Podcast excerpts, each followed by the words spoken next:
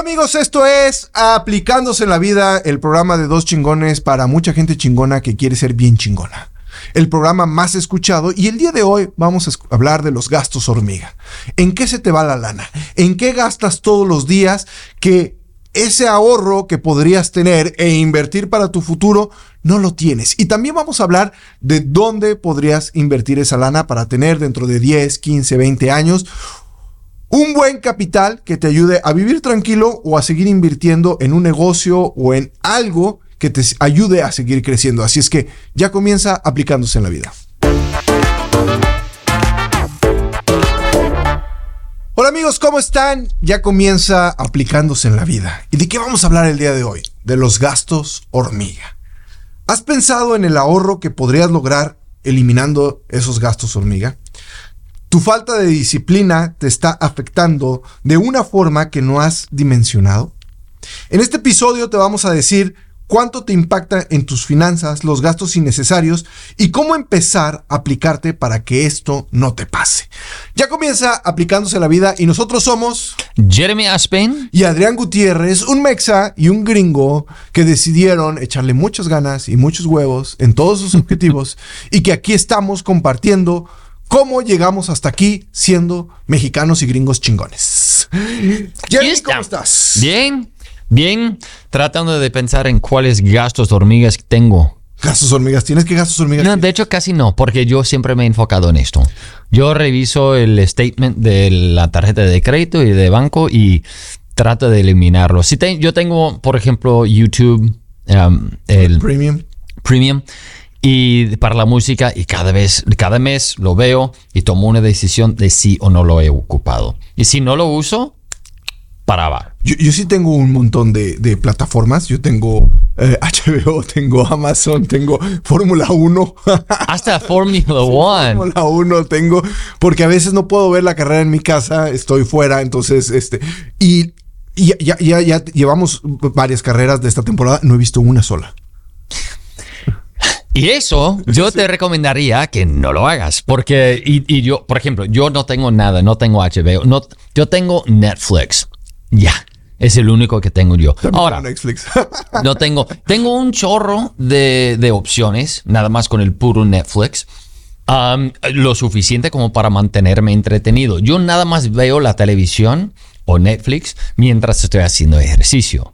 Así que cuando yo encuentro un show muy chévere, me pongo a verlo y hago más ejercicio. Así que yo lo hago a la, para, hacer, para motivarte. Para motivarme. Y si es un buen show, yo puedo hacer ejercicio una hora y media, dos horas. Pero si no, eh, me cuesta un poco más. Un, un, poco más. Pero hay un gasto hormiga en México que significa, fíjate, hasta 80 mil pesos al año. 80 mil pesos son 4 mil dólares. Sí. El alcohol. Yeah. Yo, tengo ese dato. Es, viene en mi libro de cómo ser un mexicano exitoso, donde, bueno, no solo el, no, solo alcohol, sino eh, la fiesta en general. O sea, todo lo que yo pago cuando yo me voy de fiesta con mis amigos, el consumo de alcohol, la entrada a lo mejor al bar o al restaurante, más lo que comí ahí, significa 80 mil pesos al, al año en promedio para los mexicanos. Imagínate. Imagínate. Mucha gente dice, oye Adrián, es que a mí me gustaría que mis hijos fueran a una escuela privada o a mí me gustaría estar en una universidad privada. Este, en, México hay universidades gratuitas, las del Estado son gratuitas, a diferencia de las universidades en Estados Unidos que todas tienen un costo. Un costo diferente. Y que si tú quieres que no te cueste, tienes que darles algo a cambio. ¿Qué quiere decir eso? Que seas un buen estudiante. En México no es requisito del todo, porque como hay mucha demanda, si primero le dan, eh, en teoría, cabida a los estudiantes más, más aplicados, pero no te cuesta un solo quinto con 4 mil dólares al año, sí pagarías la universidad. Oh, yeah. Y hasta para, la, para tus hijos, ¿no? Sí, para tus hijos, sí, sí. Yeah, el, yeah. Eh, eh, y hay una manera que algún día vamos a tener que tocar el tema en otro show, pero de, algunas estrategias financieras, como de la bolsa y todo eso, porque he, leído un libro que se llamaba um, Rich Dad, Poor Dad que era muy famoso. Eh, padre pobre, padre rico, de Koyisaki. Yeah, yeah. Um, y parte de su estrategia es tomar esos los gastos hormigas y convertirles en efectivo y trasladarlos a una cuenta de inversión. Que con, eh, con el hacer eso cada mes, hasta te puedes hacer rico. Es más, Warren Buffett, eh, él dice que la única forma de hacerte rico es apartar la única ah, con, la bolsa. Con la bolsa de valores. Es el es, es apartar dinero cada de vez en cuando y, ponerle en, la bolsa. Y ya. Es la, dice él, uno de los hombres más ricos. Que vive aquí en Omaha. Por cierto, estamos esperando que venga el show. Ya va. Le hemos invitado varias veces. Hey Warren, no, que me espere. Lo, hemos invitado varias veces al show. Este, dice que está muy ocupado, que va a cuadrar la agenda. Sí. Pero lo vamos a tener aquí en el show a Warren Buffet. Este, e, en lo personal, en México, el, el, problema que tenemos es que no confiamos en las instituciones financieras. Si no confiamos, imagínate, si no confiamos en el banco, en el banco normal. Imagínate en un banco de, segundo piso, que un banco de remate, que así es como se llama, de, productos financieros, que no tiene una ventanilla. Eh, normalmente tú vas a una institución, un, banco financiero donde te hacen portafolio, así es como se dice en México, y tú vas invirtiendo. Y, y, y el problema que tenemos en México es que nosotros hemos visto quebrar el sistema bancario, cuando menos... En los 90, ¿no? Eh, eh, en la primera en los 70. En los 70, en los 70, digo, en los 70 todavía no hacíamos Jeremy y yo, por más que le, hagan cuentas, este, eh, estábamos chiquitos. muy chiquititos, como muy chiquititos. Pero en México quiebra la banca o se nacionaliza la banca. O sea, al presidente se le ocurre decir, es que los bancos en las en manos privadas este, están manejados, están fracasando, entonces compramos todos los bancos. Ya, ya. Y, y peor, si estás en Argentina o sea, lo hace El corralito. Ya, o sea, les está afectando mucho. Y eso, yo tengo que admitir que soy ingenuo con eso. O sea, yo nunca he tenido que experimentar eso siendo gringo.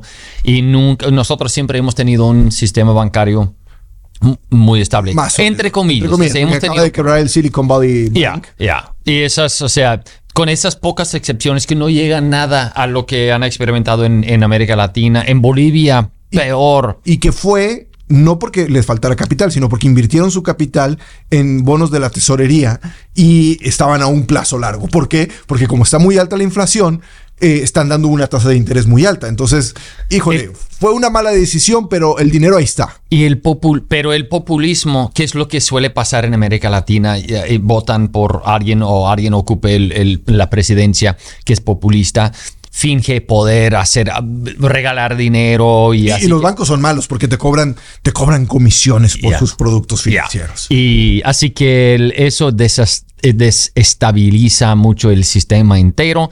Y así que diría yo que en México y en América Latina ustedes lo experimentan un poco diferente. Yo, por toda mi vida, me han dicho que tienes que invertir el dinero en la bolsa. Ah, regularmente y tenemos herramientas para hacerlo.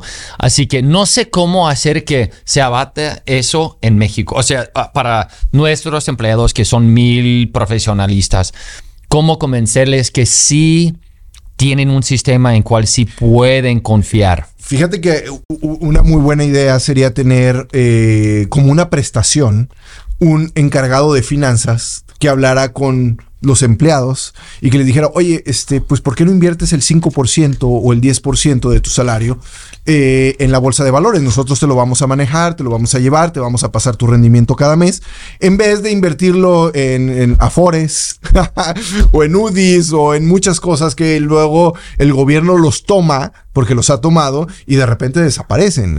Ah, es que tenías tanto ahorro y ahora te lo cambiamos de pesos a UDIs y ahora de UDIs a unidades no sé qué fregados. Y eso es lo que ha hecho mucho el gobierno. Entonces por eso los mexicanos no confiamos en las instituciones financieras. Pasamos de que si tú tenías en los 70 cuentas en dólares, te las pasaron a pesos y con el tipo de cambio que el gobierno quiso.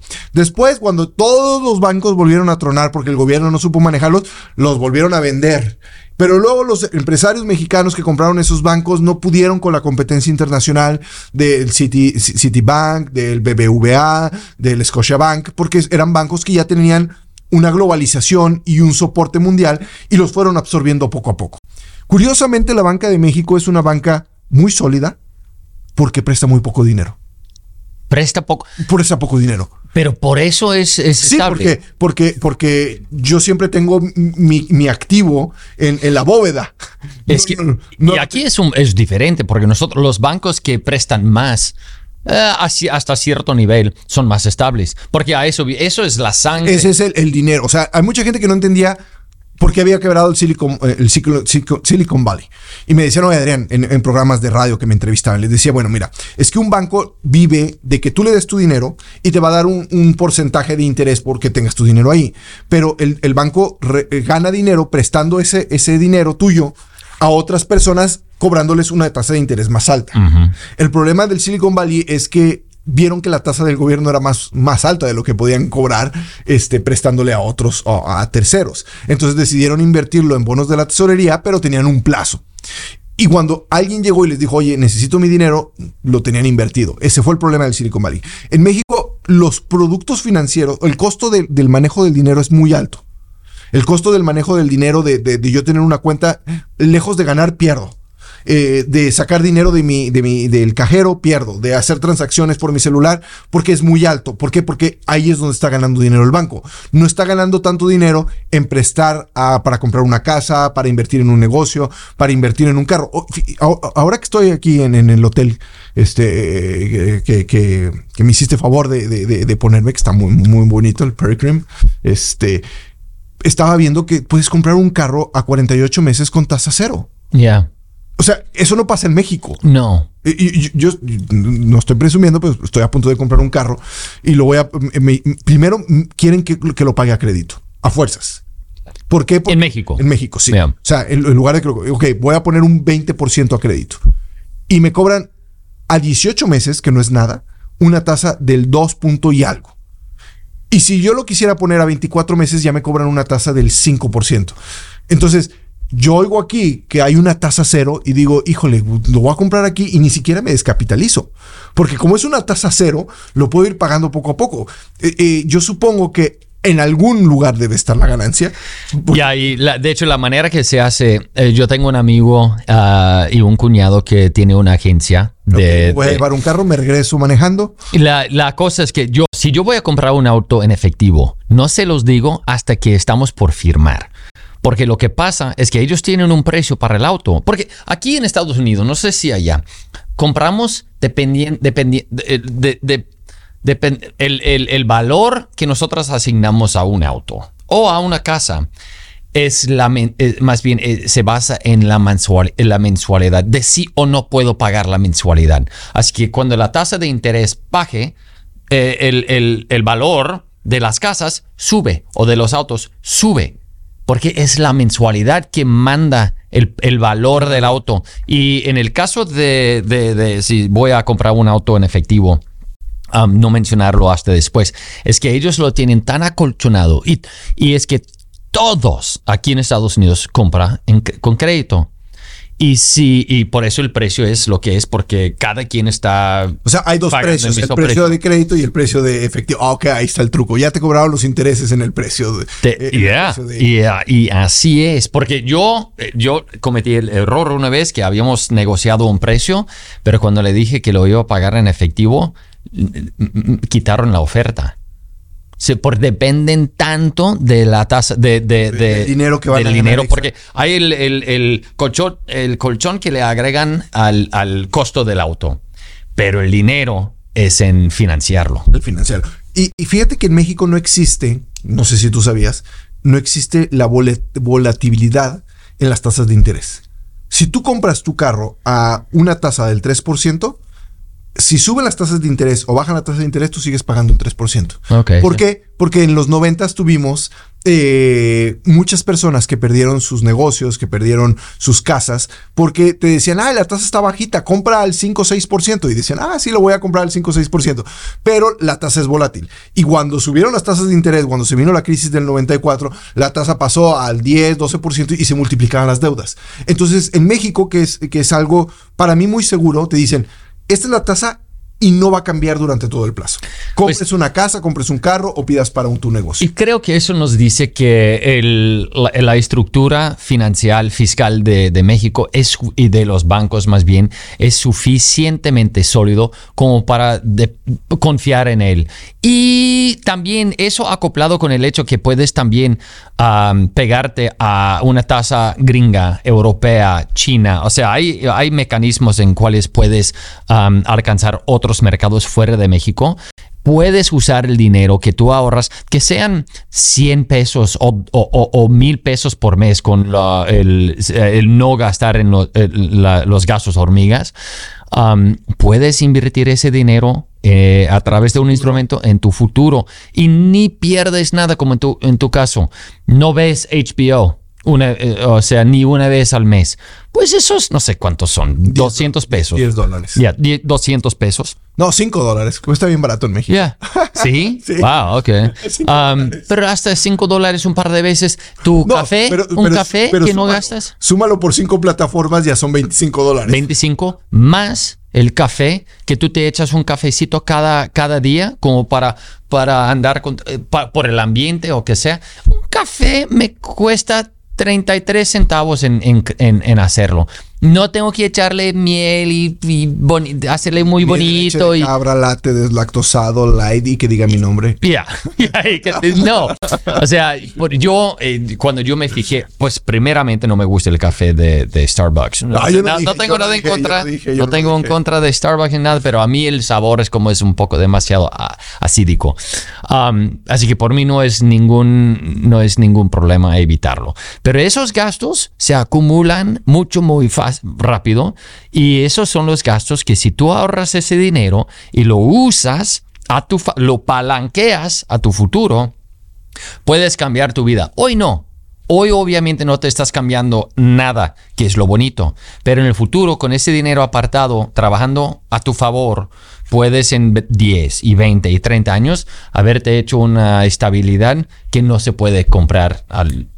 Ni, con el Afore, ni con los UDI, ni con nada más. Entonces, de este programa sacamos la conclusión de que tenemos gastos hormigas que debemos identificarlos primero, porque primeramente y, y, ver cuánto nos cuestan y si nos sirve o no. La membresía del gimnasio de enero que no has usado. de hecho, es, es casi antipático a tu futuro el no eliminar esos gastos hoy en día como para, para usarlo. Porque estás trabajando un chingo. Estás vas al trabajo 30% de tu vida es trabajar. Cada vez que tú malgastas 10, 10 pesos, 10, 10 dólares, que sea, eh, es un poco antipático. ¿Sabes dónde a ti mismo? Dónde hay un gasto hormiga, este que hasta ahorita se me, me acordé de él, en las compras en línea.